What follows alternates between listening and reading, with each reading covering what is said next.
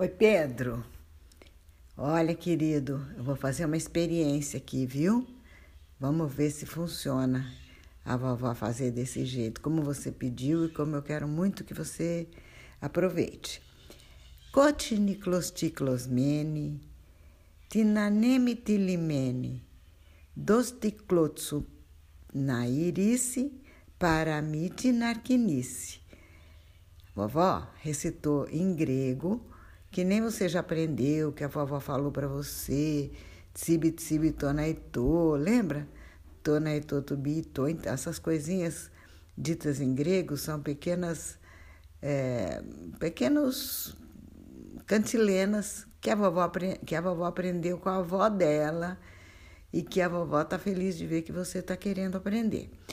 Quando a, avó falava cotiniclosticlosmene, tinaneme tilimene, Dosticlotsu patsu na, irice, paramite na quinice, ela estava começando assim.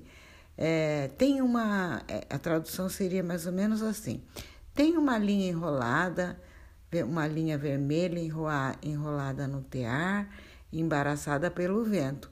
Temos que dar um tranco nela para desembaraçar e assim a história começar a se desenrolar brincadeirinha de antigamente. Mas a vovó gosta disso porque quando eu falo essa cançoneta, essa cantilena, eu parece que eu estou outra vez pertinho da minha avó, ouvindo a voz dela, sentindo o carinho dela, me contando histórias. E aquelas histórias que a vovó está escrevendo no blog são histórias verdadeiras, coisas que aconteceram e que estão acontecendo. Tanto que os personagens são Tomás, e Pedro, os principais personagens. E depois a vovó vai apresentando os outros personagens que são pessoas da nossa família. Então, para você ter uma ideia, família, por que, que eu estou tão interessada nisso? É assim, que família, muito, muito, muito importante, é pai, mãe, os irmãos, os avós, né, as pessoas, tios, padrinhos, as pessoas que você conhece e que vivem no mesmo tempo que você. Mas família, de uma certa forma, ela vive dentro da gente de um jeito que você vai aprender na escola, transmitido pelos genes, que são os componentes do nosso corpo que vieram dos antepassados. Sabe que nem uma plantinha, quando você vai, quando você vai plantar o tomate, que você põe a sementinha do tomate na terra, você não inventou o tomate, você não criou o tomate. você vai colher tomate, né? Você vai ter tomate, você vai desfrutar do tomate quando ele nascer, quando ele crescer, quando ele estiver no ponto de você consumir. Só que quando você põe a sementinha do tomate na terra, é como se você estivesse pondo um, um chip num celular. Para você telefonar, para você fazer as coisas, você tem que pôr o chip, que é onde estão gravadas todas as informações que o celular precisa para ele saber o que ele tem que fazer. Né? Ali naquela sementinha estão gravadas todas as informações. É uma coisa tão mágica, tão bonita que Deus inventou, que a sementinha de uma árvore enorme guarda todas as, as, as, informações que a árvore, quando começar a brotar, vai precisar. Ela precisa saber se ela tem que ter raiz muito funda, se ela tem que ter raiz que sobe no tronco, ou se afunda na terra se ela vai dar chuchu se ela vai dar laranja, se ela vai dar limão se ela vai dar abacate. A semente é um código secreto de segurança que só a futura plantinha vai conhecer, né? Não adianta você dar um, uma sementinha de tomate para um peixinho comer, ele vai comer, mas não vai nascer tomate. ele não sabe decodificar, entendeu? Ele não sabe entender aquela, aquela, aquele código secreto que está lá dentro. E o código secreto que o pai transmite para o filho, que o pai recebeu do avô, que o avô recebeu do bisavô. Isso tudo a vovó é fascinada com isso. Por isso que eu fico contando a história dos antepassados para vocês, porque eu acho muito bonito como essa semente é transmitida. As pessoas, você já deve ter ouvido as pessoas falarem. Pedro parece com. Tá, Pedro está ficando parecido com o avô. Pedro está ficando parecido com o pai. Pedro parece com o tio, por quê? Porque família são as várias sementinhas que tinha no tomate que vão nascendo. Aí, cada vez que você plantar uma sementinha, vai nascer um pé de tomate, né? então, como a vovó gosta muito dessas histórias da família, a vovó quer contar para você que você não chama Pedro à toa. Você chama Pedro porque seu pai, sua mãe, vovó, todo mundo que escutava quais eram os nomes que eles queriam dar para você, a gente gostou de Pedro. Eu, por exemplo, gostei muito de Pedro porque um irmão, olha só, um irmão do meu avô chamava-se Pedro. Já teve um Pedro na família, foi uma pessoa muito sensacional. E eu também gostei muito quando puseram o nome de Tomás no Tomás, porque já teve um Tomás na família, que era o avô do o avô do o avô do seu bisavô. Peraí que eu vou, vou explicar direito. O nono Tomás, é, a vovó não, não tem em mente certinho, certinho, se era avô, era bisavô do nono Antônio, sabe? O pai do seu pai também chamava Tomás. Bom, é, como você sabe que existiram pessoas importantes e muito queridas com esses nomes, então eu vou dizer mais uma razão que eu gosto do seu nome, que é aquela que eu falei para você, que São Pedro foi o apóstolo escolhido por Jesus para ser o fundador da igreja dele, da igreja cristã. E agora, como eu acho que é um teste só aqui, para ver se você gosta dessa conversa para dormir, a vovó vai encerrar aqui e eu ouvir e mandar para você, para ver se o tempo que, de gravação é longo demais, se pesa demais, eu só consigo enviar por zap para você ouvir, tá bom? Deixa para você ouvir de noite. Se você ouvir e gostar, a vovó vai contando várias vezes histórias para você da família e do Pedro Malazartes, tá bom? Porque eu quero escolher com o seu nome.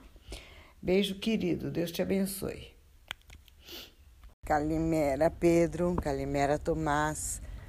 Vovó tá falando Calimera porque vovó acordou agora pensando em vocês, mas provavelmente vocês vão ouvir a vovó contar esse novo episódio só na hora de dormir, tá bom?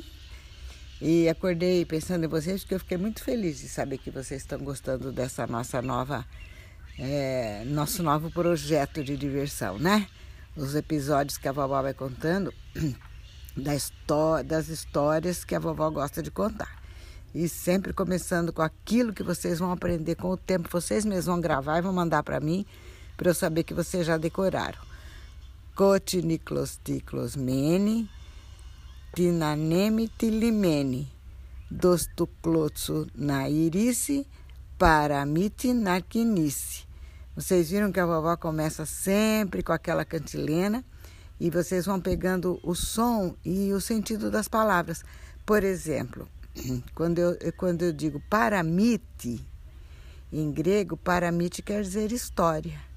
E se você prestar bem, vocês prestarem bem atenção, vocês vão ver que na palavra paramite tem um finalzinho que é mite, que é de onde vem mito, que é que são as histórias da Grécia antiga que vocês têm até livro da mitologia grega, o conjunto de histórias que se contava muito, muito antigamente.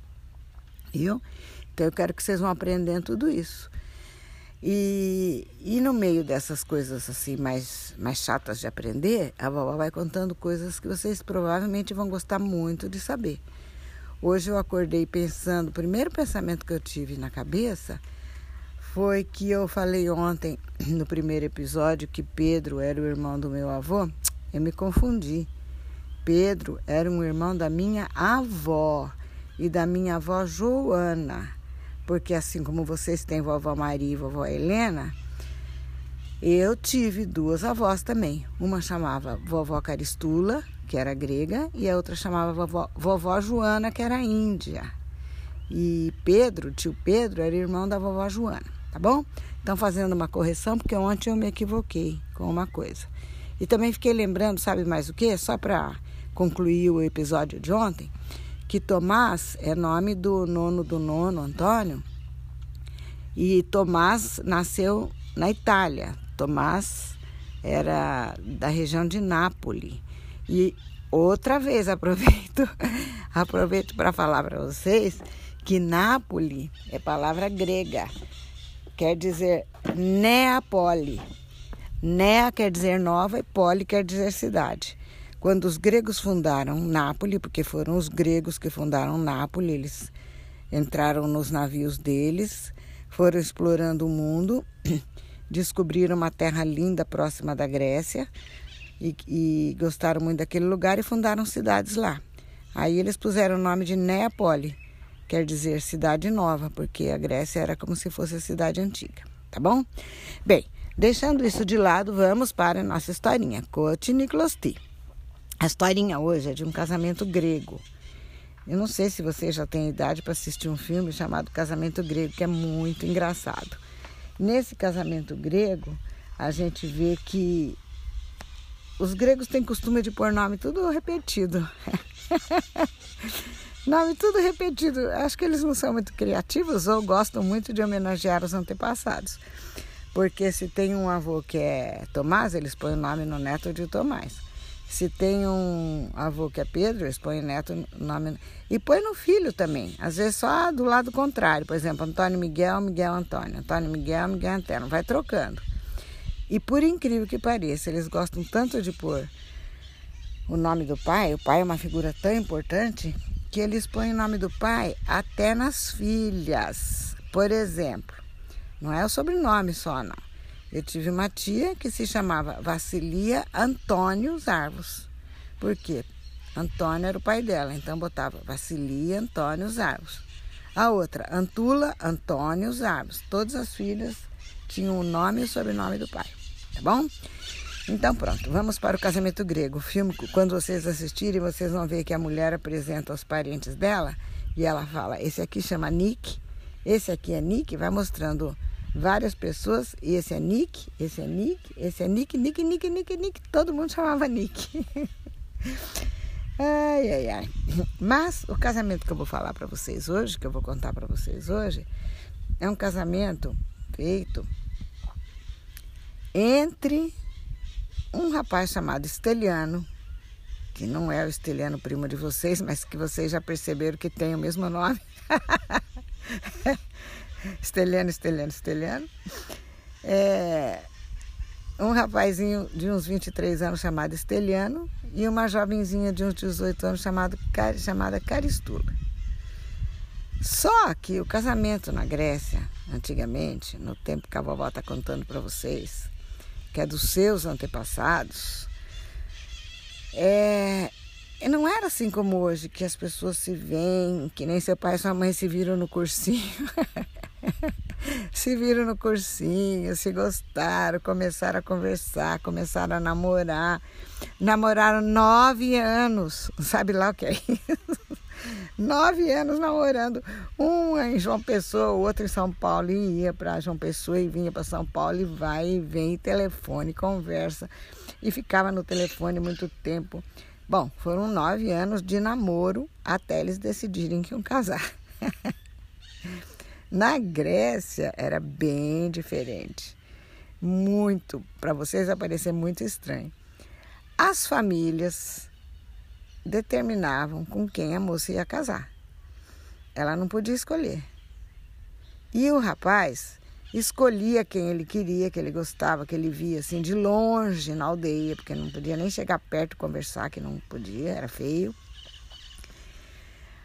E é, era repreensível, a sociedade não aprovava moços e moças solteiras que ficassem se conversando, se aproximando, se namorando. Imagina, nem não podia nem ver, nem ver. Elas viviam com roupas grandes, sabe, assim, compridas, cabeças cobertas. Viviam todas as mulheres com vestimentas muito típicas da época, que eram mangas longas, cabeças cobertas, vestidos longos, botas. É, o que os homens viam das mulheres eram apenas as mãos e o rosto, né? Então, não, podia, era muito, elas eram muito hum, protegidas de qualquer contato com homens antes do casamento. E, mas o rapaz tinha que escolher, ele tinha que gostar. Às vezes nem ele escolhia, às vezes a família falava porque tinha interesse que aquela família era boa.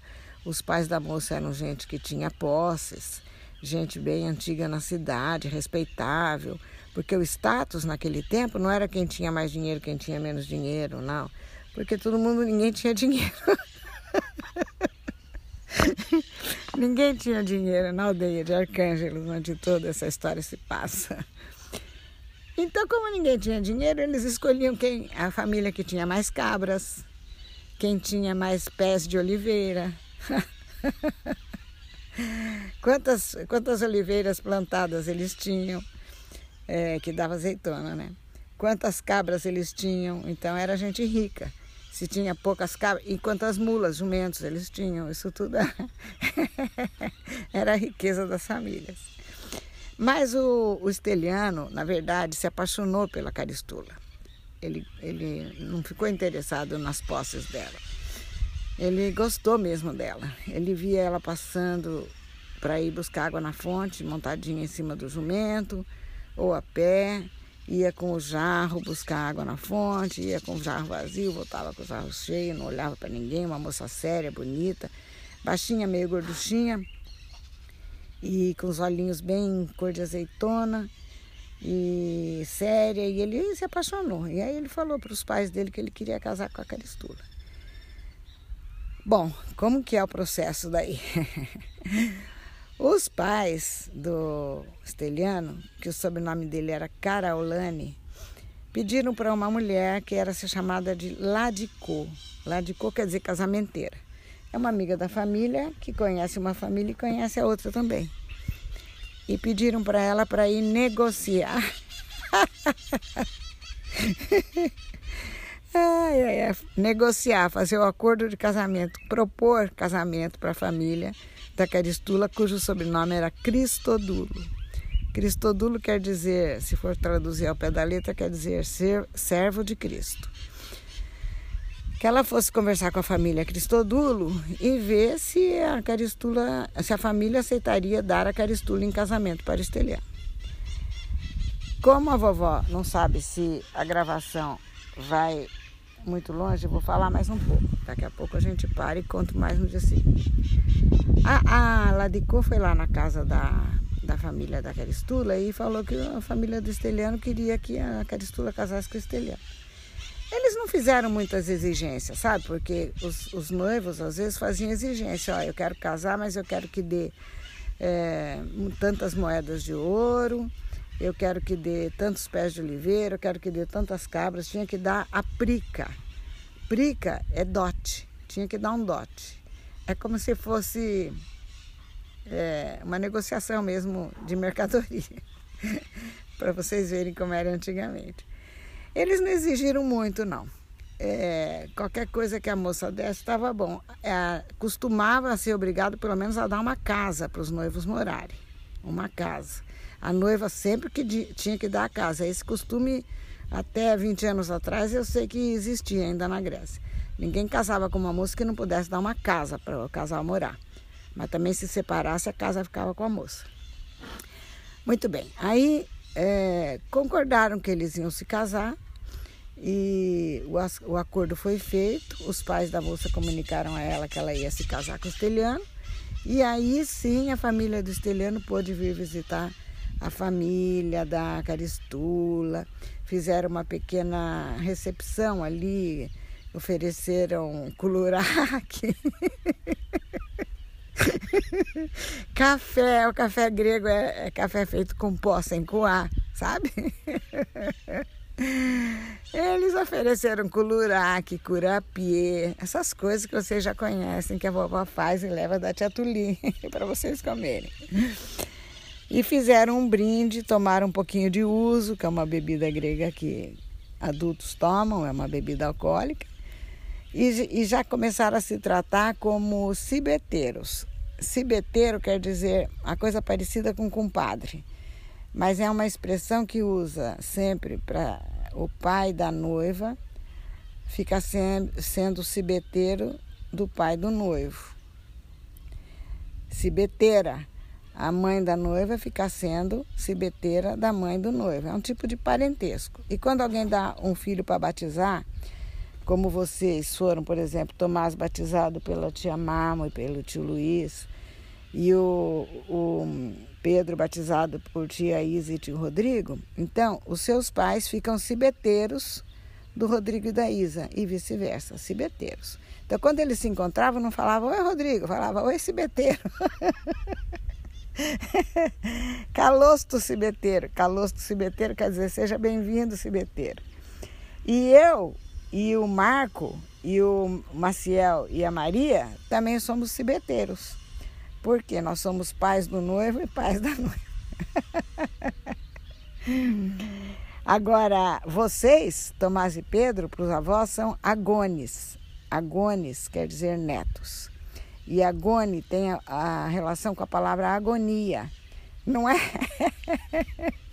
não é porque a gente fica agoniado querendo ver os netos, não é porque agone é o mesmo significado de agonia na, na Grécia, porque assim, quando os avós estavam bem velhos, no, no finalmente, que na, às vezes as pessoas falam lá, os momentos da agonia, no fim da vida, a agonia da morte, quer dizer, é o fim, né? A idade final, não quer dizer que vai morrer, mas a idade final, a idade dos idosos chama-se, é, às vezes falava da agonia né? Mas aí vem então o recomeço, que são os netos, Agone. Muito bem, essa historinha já deve tá, ter feito vocês dormirem. A vovó vai contar outra manhã. Por hoje morreu, morreu, acabou a história, morreu Vitória. Quem quiser que conte outra. Kalinirta, durmam bem. Deus abençoe vocês sempre.